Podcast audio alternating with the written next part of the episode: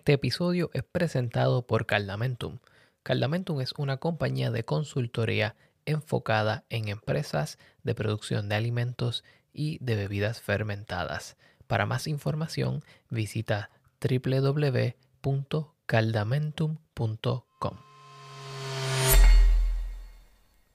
Si no has estado pendiente a las últimas publicaciones en mi Instagram, te recomiendo que me visites. Me puedes conseguir con el handle arroba The Food Engineer Podcast.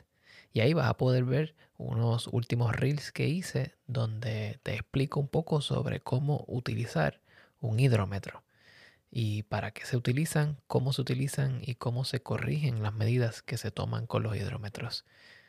Quiero darle las gracias a la gente de Brewing America por haber provisto estos materiales, así como los hidrómetros que fueron utilizados en un giveaway o un sorteo que tuvimos recientemente en la página de Instagram. Así que date la vuelta, suscríbete y de una vez ve a tu plataforma de podcast favorita y déjame una reseña.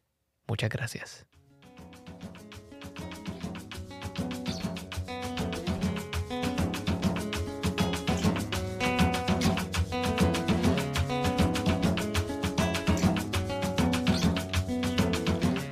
Bienvenidos a The Food Engineer Podcast, un podcast dedicado a la exploración de alimentos y bebidas fermentadas.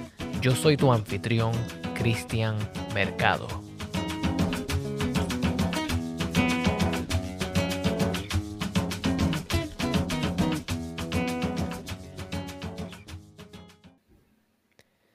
Bienvenidos a un nuevo episodio de The Food Engineer Podcast.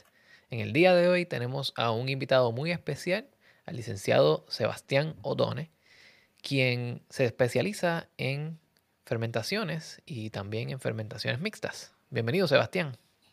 Hola, ¿qué tal, Cristian? Buen día, muchas gracias por la invitación. Gracias a usted por aceptarla. Sebastián, tengo entendido que usted tiene bastante experiencia en el mundo de la cerveza y en el mundo de las fermentaciones mixtas. ¿Nos puede hablar un poco sobre quién es Sebastián Odone y cómo se introdujo al mundo de la fermentación? Bueno, como no, sí, es algo que desde hace muchos años estoy, estoy eh, involucrado, trabajando, investigando. En primer lugar porque, bueno, estudié biotecnología, soy licenciado en biotecnología, me recibí en 1998 así que no sé cuántos años son, tenía que hacer la cuenta. Y, luego me especialicé en alimentos. Y bueno, desde allí eh, me dediqué a trabajar en el mundo de las fermentaciones, tanto en investigación como en, en, planta, ¿no?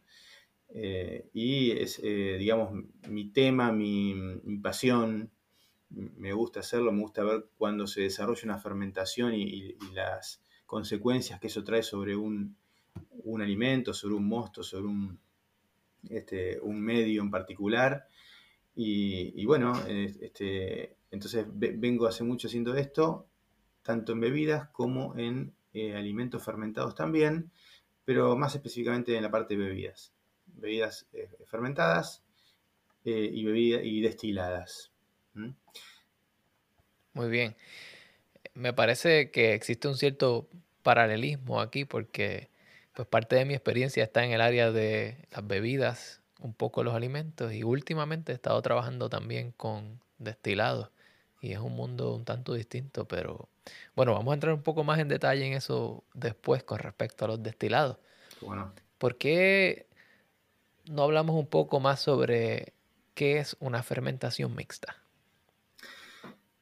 Bien, una, una fermentación mixta eh, yo, lo asocio muchas veces cuando, cuando hablo de esto, doy cursos o con, mis alumnos, lo asocio a, la teoría del caos en matemática, ¿no? Porque además yo soy profesor de, la parte de matemática aplicada en, ingeniería en alimentos.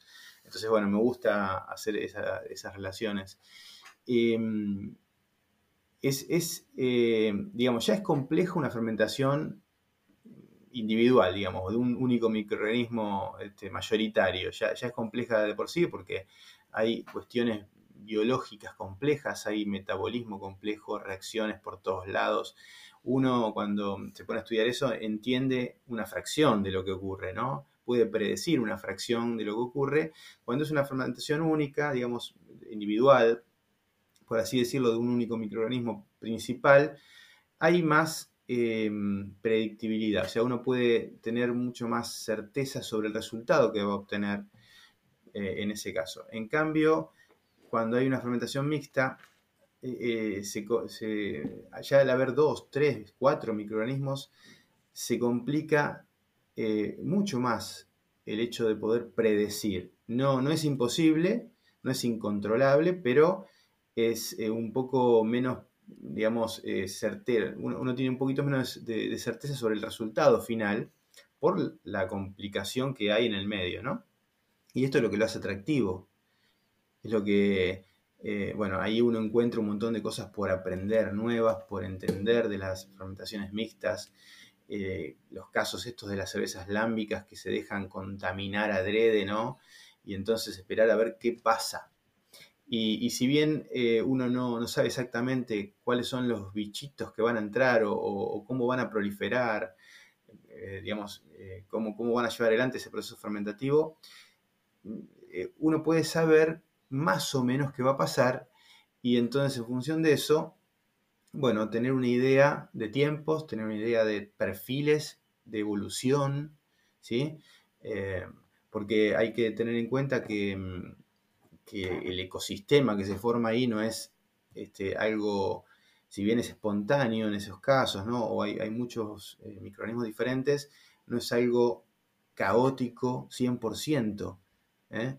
Es eh, algo que está dentro de un, de, un sistema biológico y hay, hay, hay, sinergia, hay complementariedad. Hay... Entonces, por ejemplo, muchas veces lo primero que arranca es Saccharomyces a fermentar, pero luego por allá adelante arranca Brettanomyces, que es una levadura distinta que, se alimenta a veces de restos que deja Saccharomyces, o sea que, hay un orden en algún lugar. ¿sí? Complejo, pero en, cierta medida eh, con algún, con algún orden.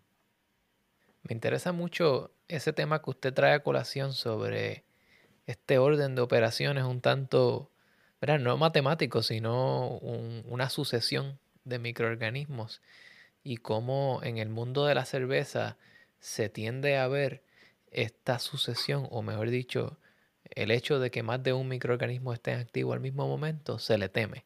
Se le teme por lo mismo que usted mencionó sobre la predictibilidad. Tenemos menos control sobre esta situación cuando hay varios microorganismos. Pero ¿cómo en, en un sistema de producción usted logra tener un cierto nivel de control? ¿Qué variables usted puede dominar para tener un cierto nivel de control y predictibilidad cuando hay más de un microorganismo presente?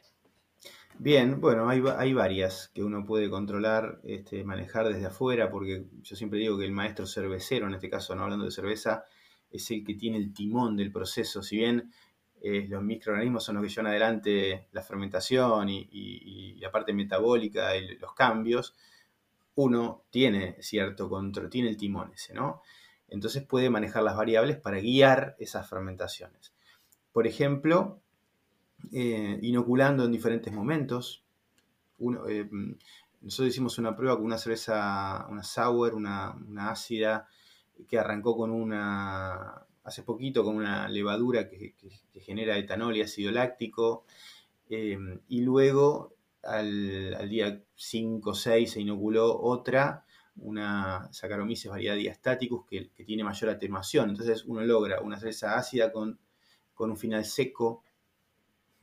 Y, mm, esto de la inoculación en etapas permite también dejar que actúe cada microorganismo en el momento que tiene que actuar.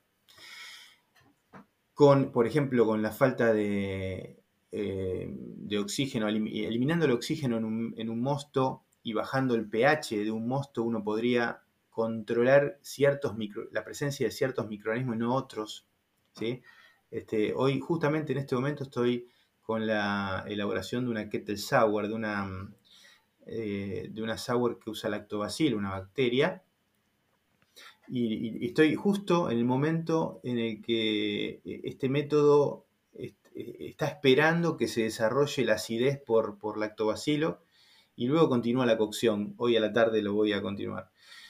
Y, lo que se hace es eh, elaborar un mosto azucarado, además con maltas, bajar el pH del mosto, por ejemplo, con ácido láctico hasta 4,5, 4,4, de manera de que no, eh, y eliminar el oxígeno con, por ejemplo, un, barrido con nitrógeno o dióxido de carbono en el mosto. Eh, se inocula lactobacilo, pero al, bajar el pH, al eliminar el oxígeno, uno está eliminando o minimizando el riesgo de que entren otros microorganismos. Por ejemplo, eh, coliformes, bacilos subtilis, que podrían generar un mosto con aromas desagradables o que se pudra ¿no? el guiso, como se dice. Eh, al, bajar el pH uno eh, regula un poco eso y bueno, es un control que está haciendo desde afuera, conociendo las, este, las características de, los mostos y de los microorganismos que va a utilizar. En este caso también va a ser una fermentación mixta, porque arranca con lactobacilo primero, que es quien se encarga de bajar el pH de ese mosto a través de su fermentación láctica, y luego en fermentador una levadura tipo Saccharomyces que se encargue de generar el alcohol a partir del azúcar residual del mosto. Bien. Eh, entonces, entiendo que control de pH, control de temperatura, control de oxigenación son algunas de estas variables. Y en cierta manera, podríamos decir que algunas de estas variables, los mismos microorganismos a veces las utilizan como herramientas para defenderse o para defender su ambiente y colonizarlo en contra de otros microorganismos, como por ejemplo Saccharomyces tiende a bajar el pH del mosto, no tanto como Brettanomyces o, u otros tipos de, levaduras eh, o de bacterias que tienden a hacerlo de una manera un poco más vertiginosa. Pero entonces, cuando, eh, cuando trabajamos con cerveza tendemos a pensar mucho en, en levaduras y no tanto en bacterias. Pero existe un sinfín de bacterias que son utilizadas en el mundo de la cerveza. ¿Cuáles son algunas que usted utiliza y, el por qué? Bien, eh, sí, en cerveza se utilizan eh, normalmente lactobacilo, que lo, estaba nombrando para, generar la acidez láctica. Pediococo, a veces otra bacteria láctica, pero es más, eh, es productora de diacetilo, una fuerte productora de diacetilo, y eso en la cerveza no le queda bien. Entonces, normalmente cuando se usa pediococo se combina con bretanomices, que es una levadura que consume ese diacetilo para transformarlo quizá en ésteres frutales, entonces eh, esa, combinación, eh, esa combinación viene bien. Acetobacter, eh, la bacteria del vinagre, en algún estilo de cerveza se puede llegar a utilizar para dar un cierto toque de, avinagrado muy leve, como la típica Red Flanders, estilo belga, o, bueno, yéndonos un poco de la cerveza, Em, la kombucha es, un, también un fermentado de té que tiene ese toque avinagrado leve. Me hace acordar a mí la Red Flander, ¿no? En, cierta medida, porque no es vinagre, sino que es un, un avinagradito sutil que está muy bien, ¿no? Bueno, eso también ocurre con esta, cerveza.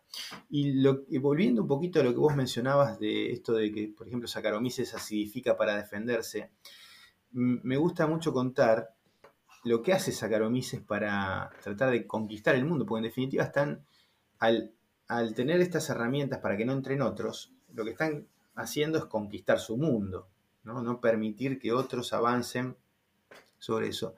Y además del descenso de pH que genera la fermentación de Saccharomyces, por producción de succínico, de, de láctico y otros ácidos, eh, hay algunas cuestiones más. Por ejemplo, eh, lo que se llama efecto Crabtree, que permite a Saccharomyces, a, pesar de que haya oxígeno, cuando hay una gran cantidad de azúcar, generar alcohol para defenderse, aunque la respiración o fermentación alcohólica genere menos energía que la respiración, lo hace igual y de esa forma se defiende eh, generando alcohol, porque el alcohol es un sanitizante, o bien tiene la capacidad increíble de absorber muy rápido los aminoácidos del mosto y el zinc del mosto, entre, otras, este, entre otros este, nutrientes, en pocas horas eh, tiene una vacuola interna donde almacena esos aminoácidos, esos minerales, sacándole del medio el alimento del resto. O sea, em, es bárbaro cuando uno se mete en, el mundo este y empieza a entender cómo funciona, ¿no? Y entonces a partir de ahí uno puede controlar o trabajar en pos de, una mejor fermentación. Excelente. siempre me, está bien interesante esto. Hace un tiempo atrás trabajé en un proyecto donde estábamos eh, identificando distintos tipos de levaduras que no fueran saccharomyces o saccharomyces, como le llama mucha gente, en el uso del vino. Y es que normalmente cuando se recolecta en la vendimia las uvas y se presionan y se saca el jugo, en esas primeras horas ya hay una actividad microbiana que viene como parte de la fruta. Y llega el punto donde la persona que hace el vino controla el ambiente, baja la temperatura para bajar la actividad microbiana, acidifica, a veces utilizan eh, metabisulfitos para, de potasio para poder este, eh, controlar otros microorganismos y favorecer la levadura. Y, esto es como un juego. Un, micro, eh, un microbiólogo en algún momento me dijo que el trabajo del microbiólogo es básicamente dominar el ambiente para darle las condiciones propicias al microorganismo que ellos quieren que crezca. Exactamente. Y hablando de, esos microorganismos y cuán distintos son entre ellos, me gustaría saber un poco más qué características se presentan normalmente y dominantemente en las fermentaciones mixtas. en eh, términos de gusto, olores, sabores. Bien, bien, bien, bien. Bueno, en, en cerveza, a ver, ocurre, vos decías en vino, ¿no? Vino y sidra son también eh, típicas fermentaciones mixtas, ¿no? Como bien dijiste, donde Saccharomyces predomina y luego aparece quizá oenococo cuando Saccharomyces ya está muy débil eh, y genera la fermentación maloláctica, ¿no? Eh, digamos, dentro de lo que es el tema flavor. En, en cerveza pasa algo parecido cuando se lleva adelante una fermentación mixta Pongamos el ejemplo de una fermentación espontánea. ¿sí? Que voy a hacer algún estilo tipo lámbica de fermentación espontánea, entonces eh, hago la cocción del mosto, lo dejo enfriar toda la noche en un recipiente grande de que tenga área eh, de contacto muy amplia, entonces permito la, contaminación de, adrede, ¿no? de bacterias y, y del ambiente que empiezan a colonizar ese mosto y luego eso se puede pasar a un recipiente tipo barrica, lo tradicional, una barrica de, roble, a fermentar, madurar, evolucionar. Em, y, ahí, se van desarrollando estas, eh, fermentaciones bastante ordenadas, ¿eh? este, dentro del caos que puede ocurrir, bastante ordenadas, como decíamos al principio, donde em, uno de los primeros protagonistas es Saccharomyces, eh, porque es un, digamos, está como adaptada a consumir estos azúcares simples primero, eh, utiliza estas herramientas de defensa que decíamos hace un ratito como para empezar a dominar, pero luego va cayendo, se le acaban los nutrientes principales y este lo que generó fue un poco de alcohol, o el alcohol de esa cerveza, futura y eh, algunos componentes secundarios que dan algunas notas de aromáticas, de sabor, etc. Y luego pueden empezar a aparecer estas bacterias lácticas que son generadoras de ácido láctico, eh, principalmente, y que le dan acidez en cuanto al flavor, ¿no? hablando del flavor. Le dan esa acidez típica de estas cervezas de fermentación mixta, este, gracias al ácido láctico que producen. Y eh, también nombramos a Brettanomyces, que suele aparecer, más cuando está en una barrica, en medio de una barrica donde ella se aloja y, vive muy bien ahí. Eh, aunque no la inoculemos, va a estar. Y entonces va a comenzar a trabajar sobre restos de, saccharomyces, sobre eh, azúcares complejos que hay en el mosto que el maestro cervecero dejó adrede, ¿eh? almidones, dextrinas, para darle alimento a esta a estas cepas.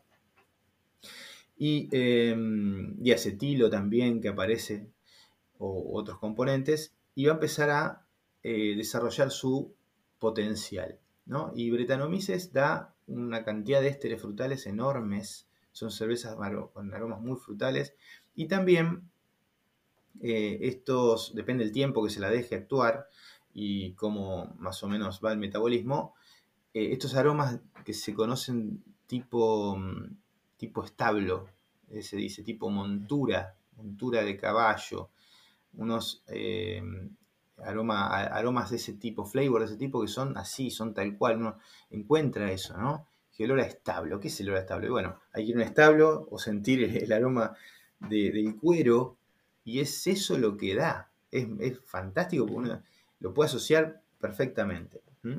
Y bueno, esa complejidad aromática es la que eh, se genera con estas fermentaciones en, el tiempo y que son súper atractivas. ¿no? Nosotros estamos por, por ahora justo por hacer una, especie de lámbica. Acá tengo unas barricas y hay que hacer un mosto especial, decíamos con algunos azúcares complejos, adrede, dejarle a estos bichitos, pues si no Saccharomyces se come todo, hace una cerveza común, y después termina pasando que aparece acetobacter y la vinagra, y no es una de las que queremos, ¿no?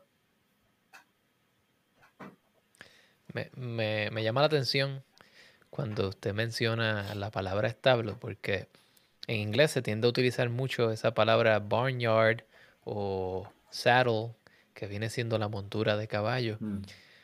Este verano pasado tuve la oportunidad de ir a la famosa cervecería Russian River en California, donde son conocidos por sus grandes IPAs, pero también por sus eh, cervezas agrias. Y tenían esta cerveza que al momento no me acuerdo el nombre, creo que era Consecration. Y lo primero que me dio al olor a la nariz, tan pronto traje la muestra de cerveza donde mí, fue ese olor como a caballo sudado, como a montura de caballo, como a guardapa, que es lo que en Puerto Rico llamamos a, lo que se pone debajo de la montura. Y estaba con mi esposa que no tiene familiaridad con respecto al mundo de los caballos, ni tanto al mundo de la cerveza, entonces ella lo interpretaba como un olor, yo lo interpretaba como montura de caballo. Y eso, ¿verdad? Nos trae este, este sentido de que cada persona es un universo, cada persona eh, crea estos perfiles y los puede describir de acuerdo a las experiencias vividas. Si usted trabajó en una finca o vivió en un campo, va a tener la oportunidad de decir, esto huele a heno, esto huele a ensilaje, esto huele a, a montura de caballo. Y gran parte de el sabor que nosotros eh, percibimos está informado por los aromas, ya que sabor no es otra cosa que una combinación entre gustos y aromas. Pero también están las sensaciones trigeminales. Y usted mencionó que podemos tener ácido láctico, eh, ácido acético y otros tipos de componentes o compuestos químicos los cuales pueden causar no solo un flavor o, un gusto o un sabor, sino también sensaciones trigeminales. Y ahí tenemos esa sensación que nos da de cuando sentimos todo este, este sorbo, este llenado de saliva dentro de la boca, tan pronto algo ácido toca mm. las papilas gustativas. ¿Cómo usted eh, controla los niveles de estos ácidos para que el producto final sea de mejor gusto, o por lo menos para que sea más predecible. Bien, eh, lo, que hacemos nosotros es medir acidez titulable. Uno, uno mide pH normalmente y así es titulable, que da una idea un poco más acabada de lo que es la sensación de acidez en boca que se podría llegar a lograr eh, cuando se beba esa, cerveza, en este caso, ¿no? Em, en el caso de, por ejemplo, te contaba hace un rato, estamos eh, justamente ahora en, una, en lo que es el método Kettle Sour, tengo una olla de cocción ahora a, 40 grados, este, generándose ácido láctico. y en, un rato nomás voy a cortar ese, desarrollo con, con Herbor eh, y cuando alcance cierto valor de pH, eh, acidez titulable, vamos a buscar ahí con, con esta chica que está haciendo la tesis a ver a, dónde vamos a llegar. Y bueno, esa es una manera, ¿no? De hacer eh, un corte en la fermentación láctica en un momento determinado. Esto, en este caso, tiene, tiene ya casi 48 horas este, y uno puede dejarlo 24, 36, 48, ir midiendo mientras tanto cómo evoluciona ese, ese, desarrollo de acidez, también con, la tasa de inoculación, bueno, se, puede ir manejando eso eh, en parte. Y, ahora cuando, cuando es, este, por ejemplo, en fermentación, eh, ya es un poco más complejo, salvo, por ejemplo, que se pasteurice una cerveza, que de hecho es, una recomendación en algún estilo. Hablábamos de la Red Flanders hace, hace un rato. La Red Flanders podría ser... Mis cervezas favoritas. Sí, sí, nada más bárbara. Eh, em, podría pensarse en una pasteurización de una Red Flanders, por ejemplo, para detener eh, el nivel de desarrollo de acético, ¿no?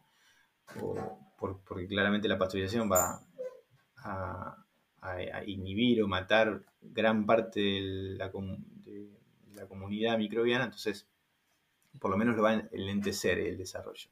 ¿Sí? Sería otra posibilidad de control. Y después manejando el mosto, tratando de, de darle los nutrientes de tal manera, cosa de que se desarrolle hasta un cierto punto, que es más complicado, pero bueno, es otra posibilidad. Ahora que usted trae a colación el tema de la Flanders Red, eh, ahora mismo estoy trabajando haciendo un tipo de Flanders Red, mm. que para los que no conocen el estilo es una cerveza belga de un color marrón rojizo, tiende a ser ácida, a la misma vez tiende a ser un poco dulce en algunos casos, en otros casos es bastante seca y no tiene mucha, mucho amargor. Eh, el método que yo estoy siguiendo para tratar de llegar al nivel de acidez y dulzura que yo quiero es un poco distinto. Y, aquí vamos de nuevo, ¿verdad? Hay muchas maneras de llegar a un mismo fin. Y es, eh, tengo un lote que estuvo dos años en una barrica de roble, pero terminó con una acidez y unos olores a acetona muy intensos. Entonces, mi método es hacer la misma receta, solamente con Saccharomyces y haciendo un macerado a una temperatura más alta para tener una cierta dulzura.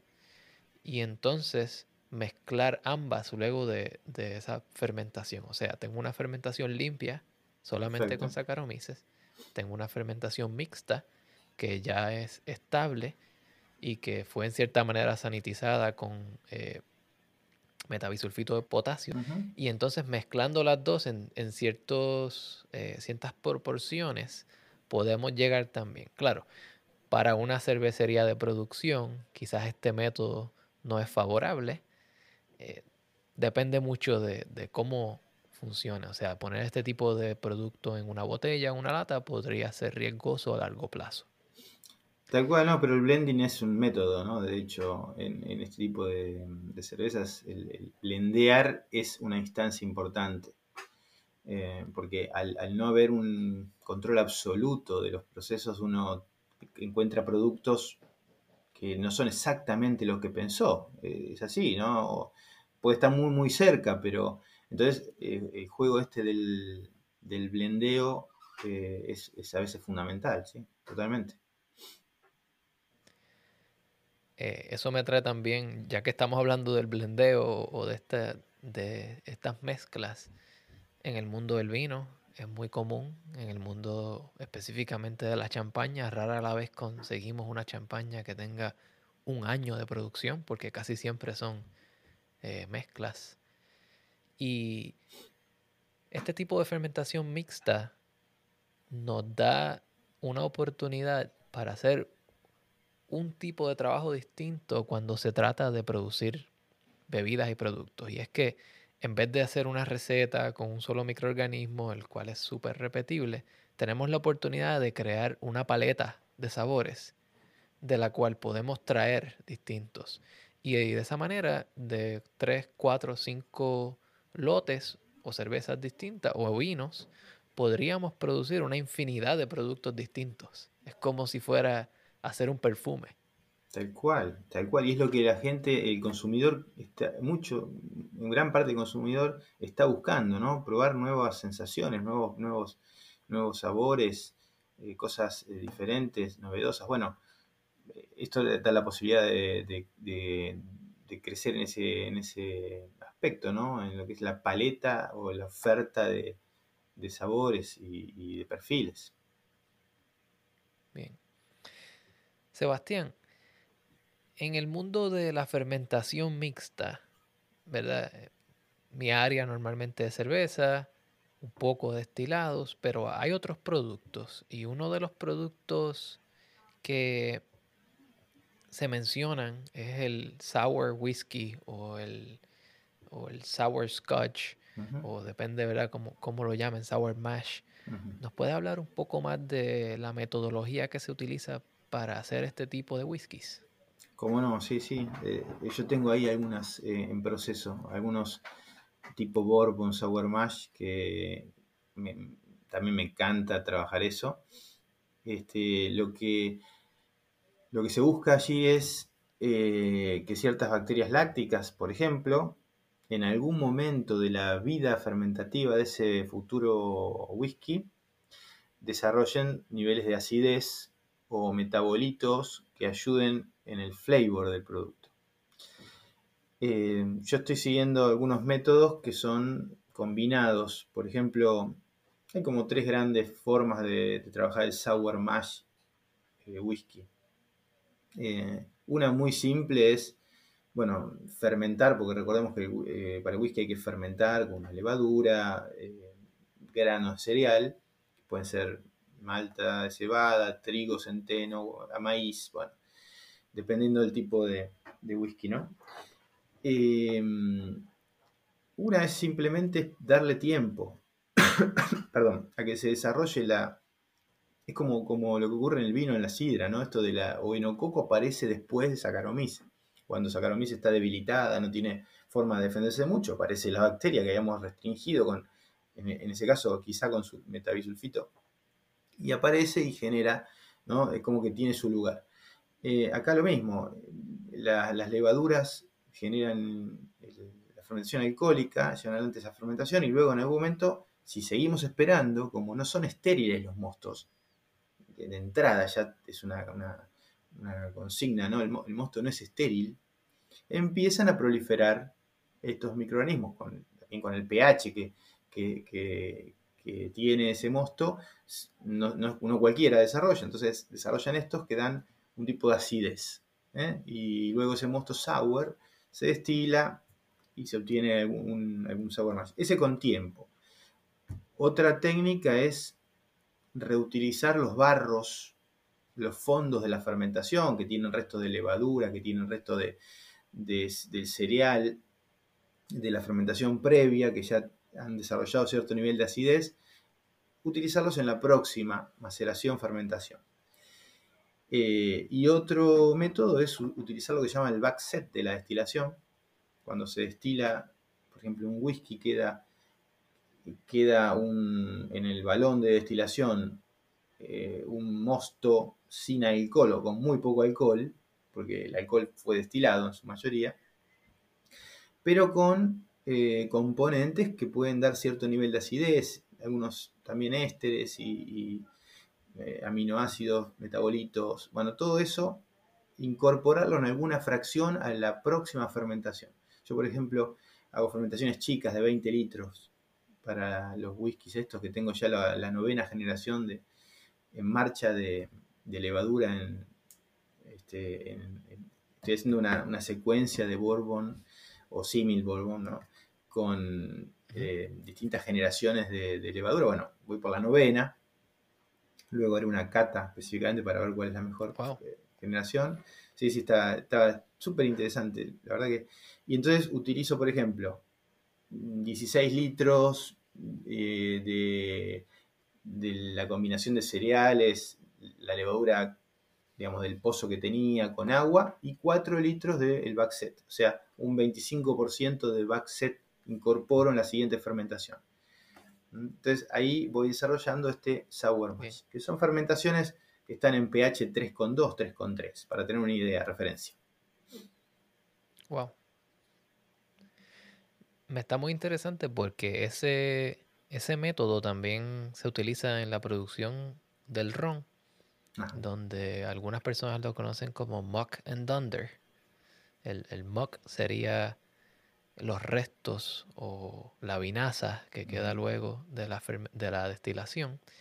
Y el dunder sería esa misma vinaza, pero dejada fermentar para que siga acidificándose. Y de esa manera, cuando se incorpora una fermentación que tiene alcohol eh, y estos ácidos se van a juntar para crear unos ciertos ésteres que van a transferirse al producto final.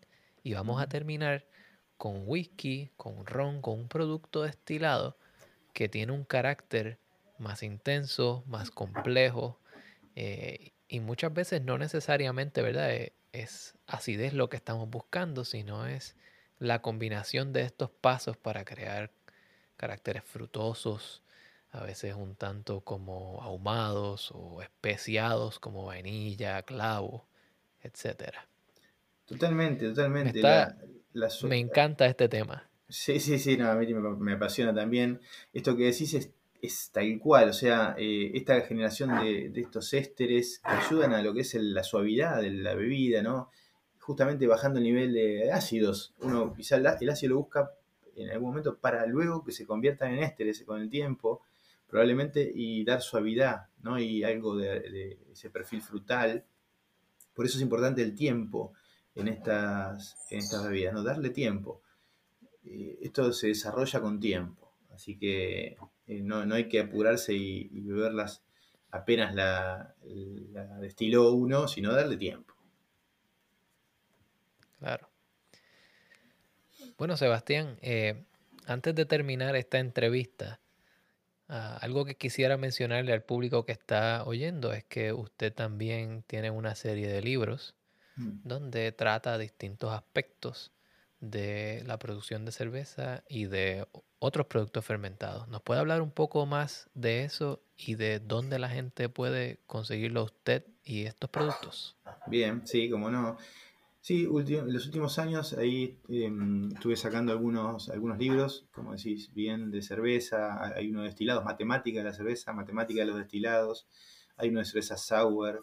Son libros cortitos, el, espíritu de estos, de estos textos es que sean textos simples, de lectura general para, el público general. Hay, mucha gente que, eh, que hace cerveza, que destila, que no necesariamente tiene una formación este, de, ingeniero, de, técnico, porque se metió en el mundo, porque le gusta, por hobby.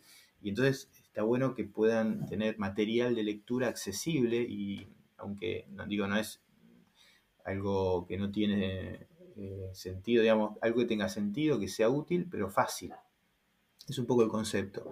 Y eh, textos cortos para no tener que andar leyéndose siete años algo, sacar información concreta. Es un poco el espíritu de esos, de esos textos y mm, se pueden encontrar en, los ebooks, en Amazon, en formato Kindle, por ejemplo. Hay otras plataformas también disponibles.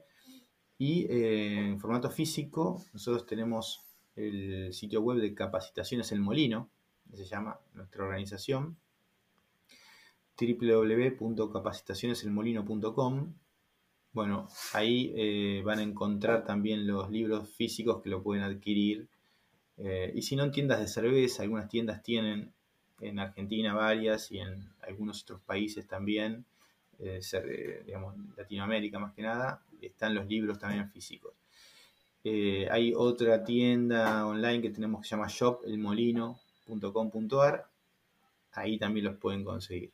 Bueno, es un poco la, este, las posibilidades para conseguir estos, estos textos que recomiendo a todo aquel que esté iniciándose en el mundo este cervecero o esté un poco más allá, pueda eh, sacar información de allí. Y quiero mencionar que he visto algunos de los videos que Sebastián ha puesto donde nos guía durante unos pocos minutos a lo que es eh, la extracción matemática de, digamos, cuánta energía se necesita para hervir un mosto y ese tipo de cálculos. Y lo interesante de esto es que él toma un acercamiento un tanto simple donde tiene la idea principal con el concepto matemático, pero intenta mantenerlo a un punto donde cualquier persona lo puede hacer con una calculadora básica de mano y no necesita tener herramientas especializadas, lo cual a veces se convierte en un factor detractor para algunas personas. Exacto, así es.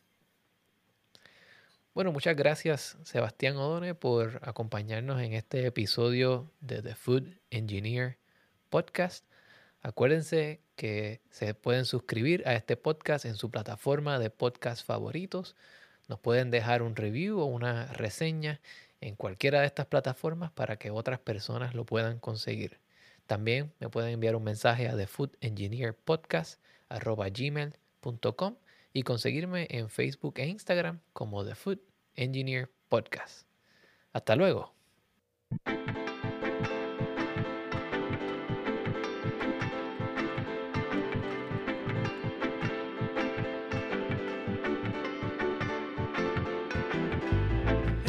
Este episodio fue producido y editado por Cristian Mercado. La música que escuchan a continuación se titula Heal Your Heart Dub de Fellow Marshall en el álbum Fellow Marshall and the Realm of Echoes. Esto es una producción del señor Pedro Lavesari.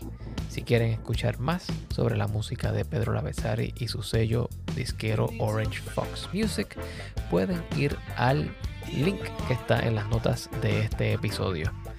De igual manera también quiero agradecer al señor Sebastián Odone por donar de su tiempo para hacer este episodio una realidad.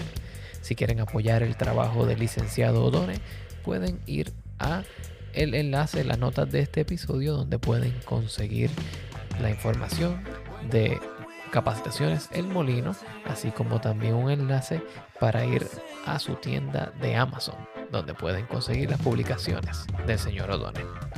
Muchísimas gracias. Hasta pronto.